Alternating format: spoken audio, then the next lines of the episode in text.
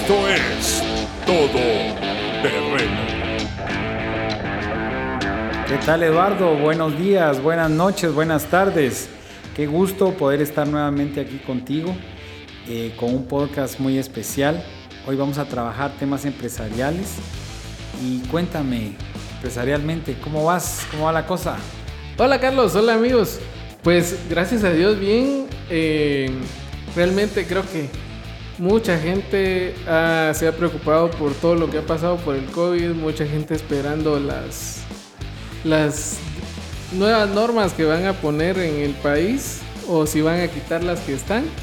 Pero creo que muchos de nosotros estamos convencidos de que Dios está apoyándonos en nuestra empresa, Dios está apoyándonos en nuestra vida y realmente Dios está con nosotros. Entonces, si Dios está con nosotros, ¿quién contra nosotros? Dijo. Pero mire Eduardo, siendo honestos, cuesta. Eh, actualmente todos los amigos todoterreno que tienen emprendimientos, que tienen empresas, estamos padeciendo lo mismo. Fletes carísimos, Eduardo, todo lo que venga de China está altísimo y lamentablemente nos volvimos dependientes de muchos productos que vienen de allá. Los contenedores están escasos, los productos, las materias primas actualmente no solo están subiendo, sino están escasas. Entonces, cuando vemos todo esto en nuestro día a día, es donde tenemos que correr a la cruz y donde tenemos que buscar al Señor. Y parte de eso es el tema de hoy, el tema de las prioridades. Vamos a tratar de, platicar dónde está nuestra prioridad, porque cuando vemos todos estos problemas que te digo en nuestras empresas, o tenemos una demanda laboral, Eduardo, no sé si tú has tenido, pero es una cosa horrible. Realmente una demanda laboral es una cosa muy molesta porque por lo regular te lo hace un empleado que tú quisiste y por azares del destino tuvo que retirarse. Pero cuando estamos con ese tipo de situaciones, eh, lo primero que hacemos es, si tenemos un problema en la empresa, ah, llamemos al abogado, llamemos al que nos asesora con el tema de, recursos humanos, eh, llamemos a, aquel buen mecánico, o sea, pero no nos tomamos el tiempo de priorizar y decir, voy a tomar aire, me voy a sentar y vamos a buscar al Señor, que el Señor sea el que nos guíe. Y en ese proceso quiero que matas dos pájaros de un tiro. Primero, el buscar al Señor tienes asegurada una, una buena idea para la respuesta. Y dos, aquietas tu alma. Puedes meditar más tranquilo en qué hacer y que el Señor nos dé dirección. Pero bueno, sin más ni más, Eduardo, empezamos nuestro podcast empresarial de este día que es las prioridades. Éxodo 23. ¿Qué nos dice Eduardo? No tengas ningún otro Dios aparte de mí. Creo que una de las cosas que nosotros tenemos que estar convencidos es, primero, que hay un Dios, segundo, que Él es el dueño de todo, y tercero, que somos sus hijos. Y creo que muchas veces solo lo buscamos en problemas, en necesidades, en situaciones difíciles, pero Dios está ahí todo el tiempo. Y también tiene que ver mucho los problemas y necesidades que tengamos con nuestras prioridades. ¿Qué es lo que nosotros vamos atacando? ¿Qué es lo que nosotros hemos encontrado con problemas? Si lo hemos dicho muchos en, en podcasts anteriores, a veces hay problemas que nosotros tenemos y nosotros nos hacemos de la vista gorda de solucionarlos porque creemos que va a ser un problema mayor. Y al contrario, cuando ya lo solucionamos, decimos, a la gran... Tanto tiempo que pasé yo pensando en si lo solucionaba o no lo solucionaba y ahora que lo solucioné era re fácil. Entonces, ahí es donde entran las prioridades. Una de las preguntas que nosotros nos debemos de hacer es, ¿cuál es mi prioridad? Según el diccionario, la prioridad es la cosa que se considera más importante que otra. Creo que todos nosotros en el día a día tenemos cosas importantes que hacer. Ya hablamos de, las cosas que debemos de hacer saludables, de los hábitos que podemos tener, pero también tenemos que hablar de esa organización de prioridades en nuestra empresa. Y ahí es donde va mucho ahorita para todos en cuanto a trabajo, en cuanto a, a lo que hacemos diariamente. Stephen Covey en su libro Siete hábitos de las personas altamente efectivas dijo, como alguien que ha estudiado durante mucho tiempo este fascinante campo de la vida y el manejo del tiempo, estoy persuadido de que la esencia del mejor pensamiento en el área del manejo del tiempo puede ser resumido en una sola frase. organice y ejecute todo en torno a sus prioridades. Entonces, ¿qué es lo que nosotros necesitamos hacer? Imagínense, vamos a ver un ejemplo, digamos. ¿Cuántos de nosotros cuando nos hacen una pregunta decimos, ¿quién va primero? Dios, trabajo, familia. Y les aseguro que todos contestan, primero Dios, después va mi familia y después va mi trabajo. Pero si hacemos una encuesta de cuántas horas realmente dedicamos a esto, vamos a ver, les voy a poner, por ejemplo, Primero, la mayoría de nosotros trabajamos 40 horas a la semana, en un horario de 8 a 5 de la mañana, de lunes a viernes, 40 horas. Los que trabajan el sábado le suman 4 más, 44. Con nuestra familia estamos en las noches y el fin de semana. Pongamos un aproximado de, de 30 horas, sumándole bastante, porque todavía Ahí le sumé unas en la mañana, unas en la tarde y todavía el domingo. Algo estirado ahí de la familia, pero está bien. Para que no digan. Y ahora nos vamos a cuánto tiempo le dedicamos a Dios. Si tuviéramos un devocional en la mañana y le dedicáramos 15 minutos, vamos a hacer cuentas de que entre semana le, le dedicamos dos horas. Si vamos a la iglesia, eh, en nuestro caso nosotros vamos a ahora servicio virtual y el domingo es presencial, pero digamos la iglesia es una hora y media el miércoles y el domingo aproximadamente dos. Entonces tengo dos más, son cuatro más hora y media, cinco horas y media. Entonces ahora, mis prioridades son, primero, mi trabajo, porque fue más de 40, 44 horas a la semana. Segundo, fue mi familia. Y por último, Dios. Entonces, realmente esto es algo que debe ser una alerta para nosotros, es algo que nos debe poner a pensar, ¿real, ¿realmente yo estoy poniendo en primer lugar a Dios? ¿Realmente Dios es mi prioridad? Acuérdense que Pablo nos aconsejaba en la Biblia donde decía que nosotros teníamos que orar sin cesar. No es que oremos sin checha o sin César, es orar sin cesar. O sea, todo el tiempo. Entonces cuando nosotros mantenemos esta comunicación con el Señor, sí le estamos dando esa prioridad al Señor con nuestro tiempo, le estamos dando prioridad. No quiere decir que, que todo el tiempo estemos hincados, sentados orando, pero sí quiere decir de que nosotros con nuestros actos demostremos que realmente le estamos dando la prioridad a Dios. Y esta, esta, estos numeritos que tú estás haciendo, yo me puse a hacerlos, Eduardo, no te voy a contar cómo me fue, pero en realidad sí me puse triste, porque resulta que seguimos dándole mucho tiempo al trabajo. Y aunque vimos que es importante y lo que, lo necesitamos, el tiempo de familia reducido y el tiempo con Dios reducido. Entonces, yo invitaría a los, a los hombres todoterreno, pues que, que traten de hacer estos números que Eduardo nos dijo, cuántas horas, si quieren hasta pónganlo por semana, cuántas horas a la semana están dedicando a los diferentes rubros que dijimos, Dios, eh, Dios, familia y trabajo, y en base a eso vamos a ir viendo cómo están nuestras prioridades. ¿verdad? Si quieren háganlo ustedes solos, no le cuenten a su esposa hasta que ya lo tengan, porque van a salir algo heridos. Pero la palabra siempre con tanto consejo tan hermoso, Eduardo, en Lucas 10 del 38 al 42, nos cuenta una historia de dos personajes, dos hermanas, que al leerlo realmente yo me identifiqué totalmente con ellas como, como hijo del Señor, como empresario, y, y les voy a leer, dice, aconteció que yendo del camino entró en una aldea y una mujer llamada Marta le recibió en su casa. Está hablando de Jesús. Esta tenía una hermana que se llamaba María la cual sentándose a los pies de Jesús oía su palabra. Él llegó a su casa y empezó a predicar, ¿verdad? Pero Marta se preocupaba con muchos quehaceres y acercándose dijo, Señor, ¿no te ha cuidado, no te das cuenta que mi hermana deja sirviéndome sola? Dile pues que me ayude. Y el mismo Jesús le responde, Marta, Marta dos veces. Recuerde que en la Biblia cuando nos menciona dos veces las cosas es así como recalcando algo, ¿verdad? Marta, Marta. En el caso mío oí que el Señor me dijo, Carlitos, Carlitos, Eduardo, Eduardo, Pedrito, Pedrito, amigo todoterreno, amigo todoterreno, afanada y turbada. estás con muchas cosas, pero solo una cosa es necesaria, y María ha escogido la buena parte, la cual no le será quitada. ¿Qué era la buena parte? Estar postrada a los pies del maestro escuchando todas las enseñanzas. Y muchas veces, como te digo, cuando tenemos problemas, corremos a todos lados, menos a la fuente, que es el Señor Jesús, y poder decir, Padre Santo, ayúdame a quitar todo este afán.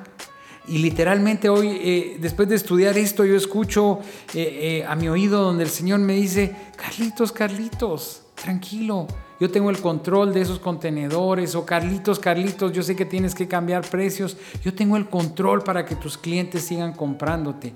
Y así como esta historia, seguramente tú estarás pasando empresarialmente también estas mismas apretujas que nos toca vivir, pero creyéndole al Señor que Él tiene planes para nosotros. Y te quería comentar algo, Eduardo, algo que, me encantó mucho de, esto de las prioridades. En el tema de Marta y María, pues, pues vemos este afán, pero también la palabra en Marcos nos relata la historia del joven rico. Yo a veces bromeo mucho con eso del, joven rico, ¿verdad? Porque la respuesta del joven rico es de que cuando el, cuando el Señor le dice, ¿qué puedo hacer? Le dice el joven rico, ¿qué puedo hacer para estar contigo, acercarme a ti? Y la respuesta directa y fácil, vende todo, dáselo a los pobres y sígueme. Y la palabra nos relata que el joven rico se entristeció porque fue mucho. Yo así bromeo, ¿verdad? Cuando los hermanos llegan tarde a alguna reunión, les digo, el joven rico, era mucho lo que tenía que manejar de dinero, ¿verdad? Pero independientemente de eso, eh, oigo una prédica que me destapa eh, el cerebro y dice, Nicodemo, y la palabra te relata que Nicodemo era un hombre rico cuando habló con Jesús y ahí no le dijeron que vendiera todos sus bienes. Y cuando empiezas a analizar por qué al joven rico sí, a Nicodemo no, porque la prioridad del joven rico eran sus riquezas. No es malo tener riquezas, Eduardo. No es malo. Máxime, si las has conseguido con el fruto de tu trabajo, la palabra te dice que la mano diligente va a prosperar. O sea, ahí no hay, no hay muchas cosas que sumar. Pero para el joven rico era la prioridad. Ahora bien, si sobre que el Señor te bendice y el Señor te ha dado ciertas comodidades, pero tu prioridad es Él. Estás hecho, Eduardo. No quiere decir que tengas que ser pobre para que tu prioridad sea el Señor. Si el Señor te ha bendecido, disfruta lo que tienes y sobre todo compártelo, pero que la plata y todas estas utilidades y todo esto no sea nuestra prioridad. No, y hay otra historia en la Biblia también que, nos, que da otro ejemplo tanto del joven rico como Alguien que eh, dijo, estoy feliz con todo lo que he ganado, mis graneros están a reventar y ahora lo que voy a hacer es botar esos graneros y construir más graneros más grandes para que quepa más. Y en ese momento el Señor le dice de que, ¿para qué quiere eso si ese día se va a acabar su vida?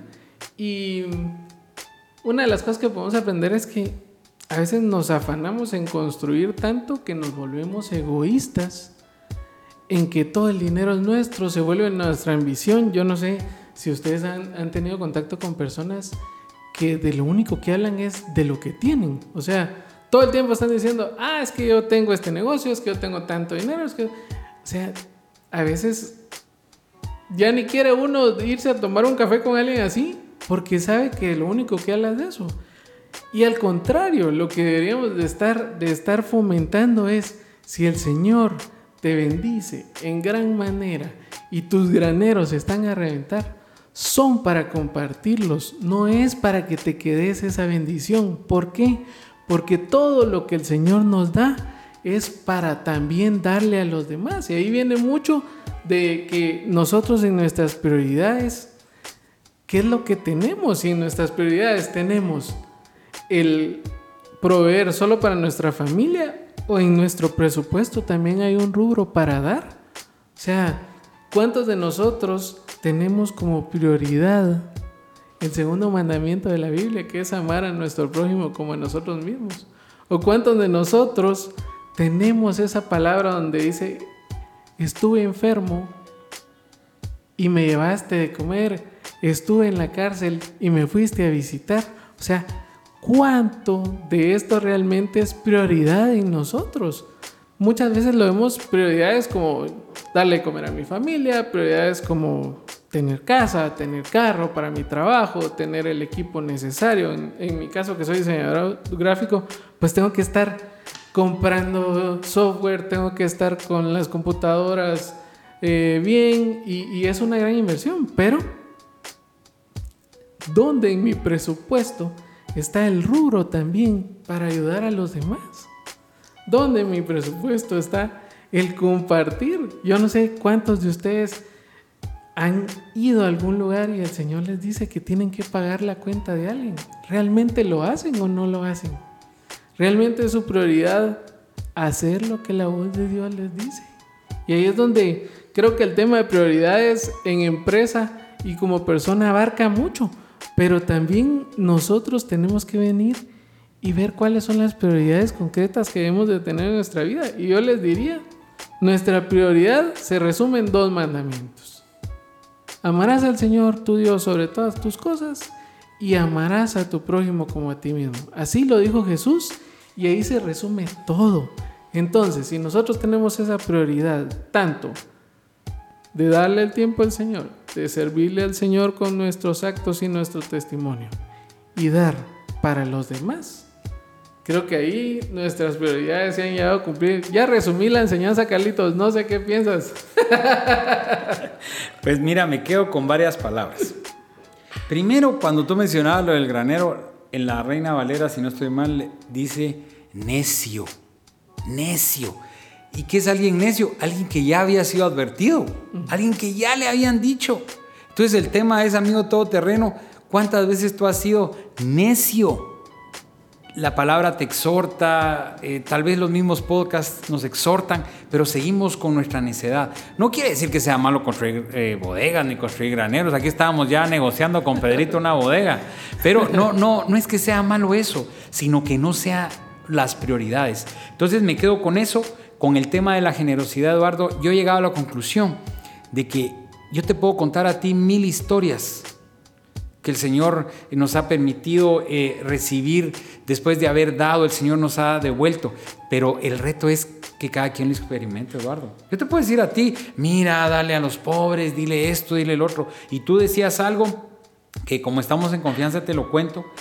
Eh, hubo una noticia de un niño que tiene eh, una condición especial que viven en Santa Lucía y alguien subió las fotos y puso sus números de teléfono porque ellos estaban pidiendo eh, porque el niño no puede eh, eh, comer, entonces como que lo alimentan solo con eso.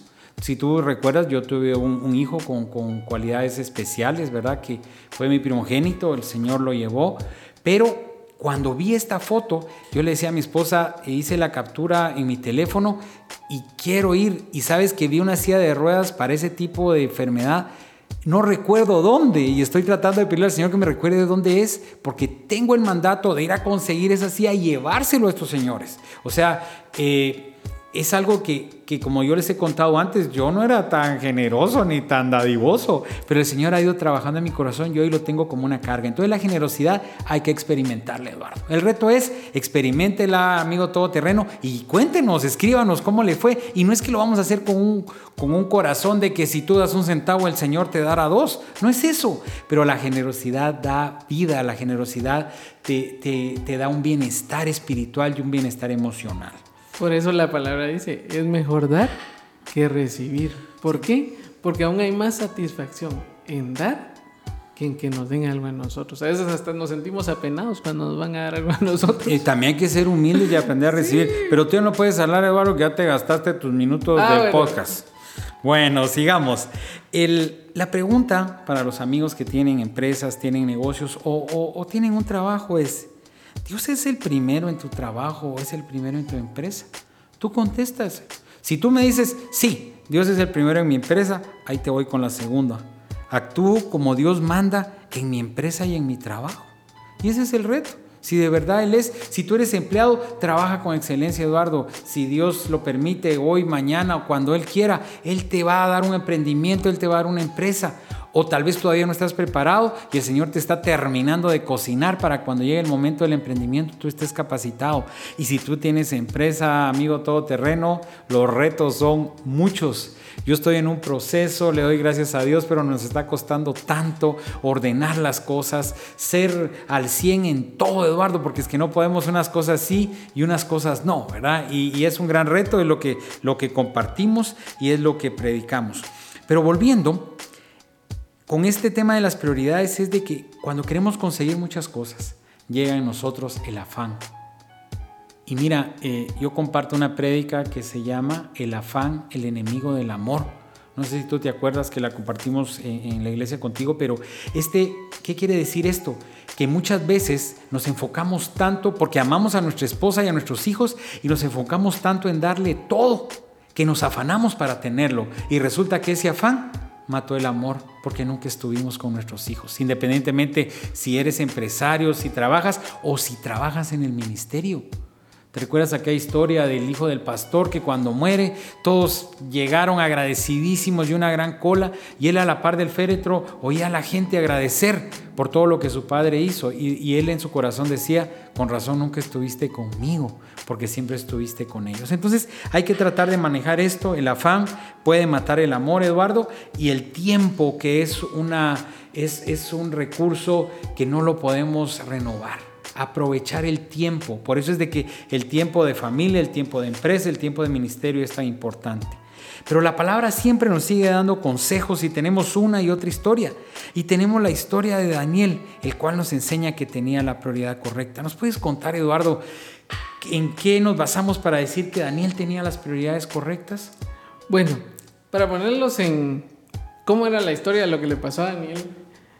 Eh, toda su competencia, digamos, todos los que tenían el mismo puesto en el pueblo, vinieron y confabularon contra Daniel y fueron con el rey y le dijeron que hiciera un edicto donde se hiciera una estatua y todos lo adoraran.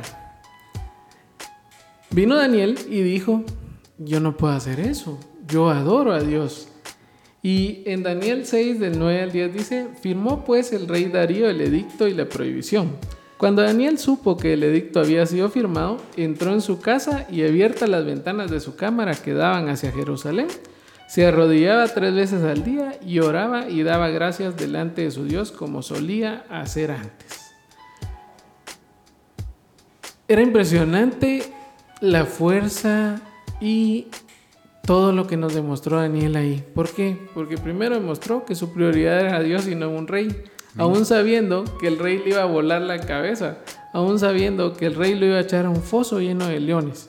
Sin embargo, vino Daniel, subió a la torre alta, abrió las ventanas como quien dice, que me mire el que me tenga que mirar, porque para mí el más importante es Dios. Y yo adoro a Dios. El rey sabía quién era Daniel.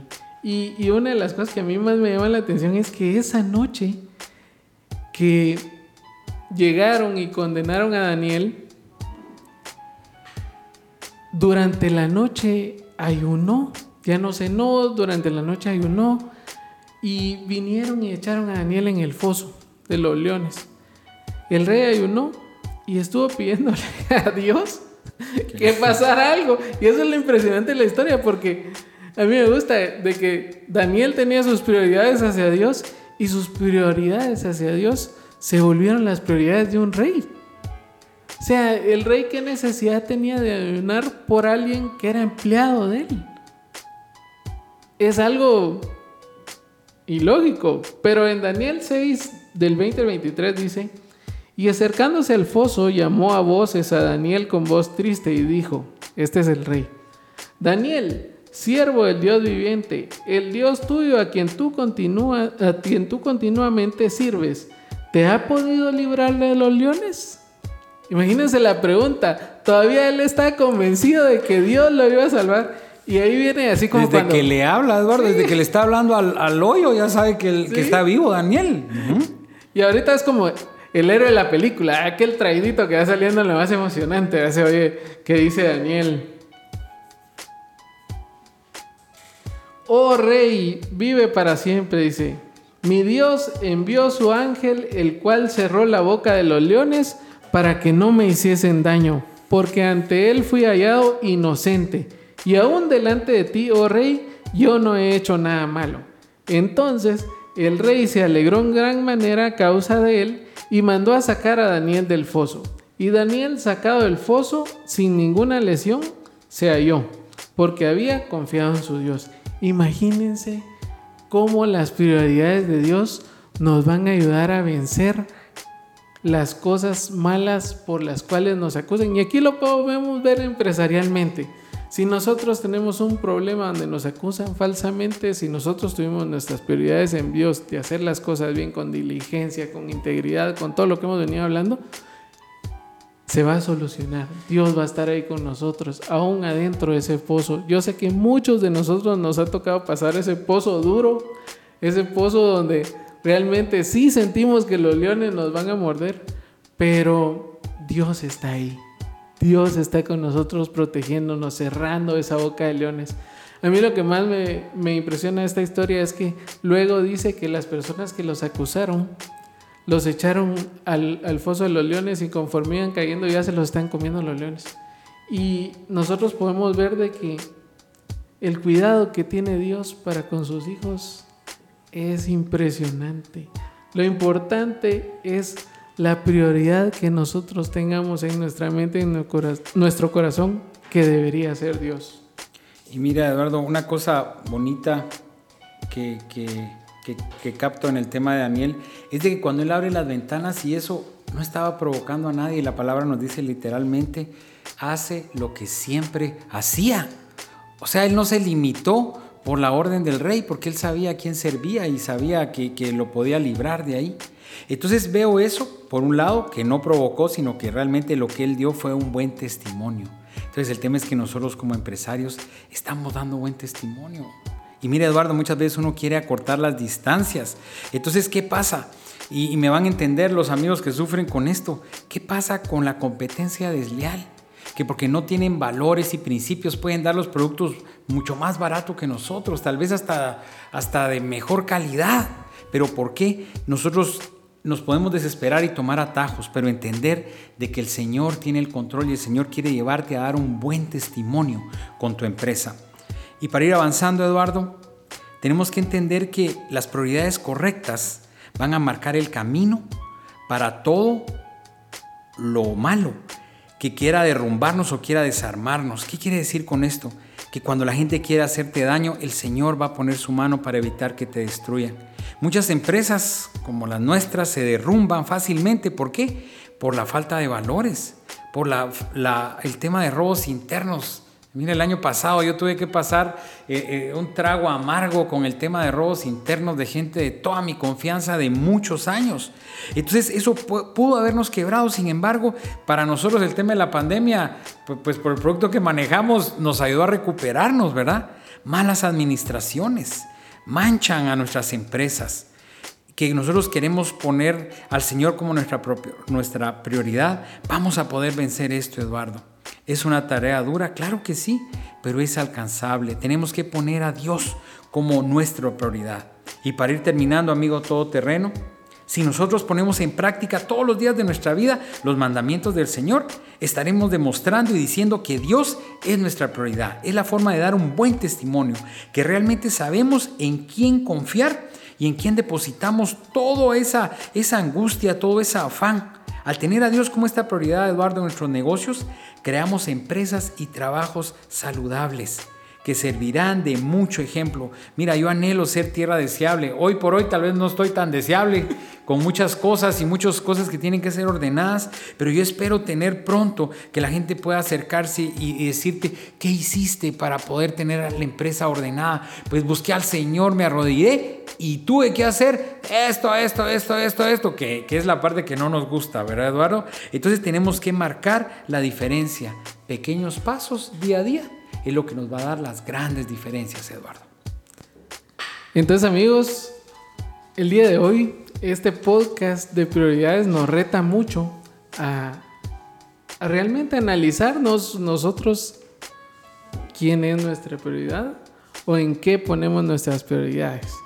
Es tiempo de que empecemos a ser empresas y empleados ejemplares es tiempo en que empecemos a marcar una nueva pauta, que no sean los malos los que sobresalen, sino que sean los que hacen las cosas bien de la mano de Dios, sino que sean los que tenemos valores, los que tenemos integridad, los que somos diligentes. Y lo digo en, en somos y en grupo porque ese es el anhelo que yo tengo, cumplir con todo esto, o sea, como lo hemos dicho, nosotros no somos perfectos en nuestras empresas, no somos perfectos en nuestro actuar, pero cada una de estas cosas nos ha ayudado a aprender y por eso queremos hablarlas y compartirlas, para que este sea un podcast donde las empresas que yo espero que en unos meses inclusive podemos hacer una reunión de los que nos escuchan de nosotros y las empresas nos cuenten, miren, cambiamos esto en nuestra empresa porque los escuchamos, porque creemos en los valores y funcionó. Esos testimonios son los que queremos empezar a llenar, testimonios buenos y sabemos que la mano del Señor se va a lograr. Amén, Eduardo. Y recordar, hay un camino muy largo por recorrer en este, en este proceso de ser empresa del reino, pero recordemos que una gran caminata empieza con el primer paso, Eduardo que cada uno tenga su anhelo, que el Señor ponga el querer como el hacer y dar ese primer paso y no bajar la guardia. Y recordemos que todo esto lo vamos a poder lograr no por quien somos, Eduardo, sino porque mora en nosotros. Gracias amigos, gracias Pedrito por tu tiempo y seguimos avanzando con estos podcasts que son de tanta bendición.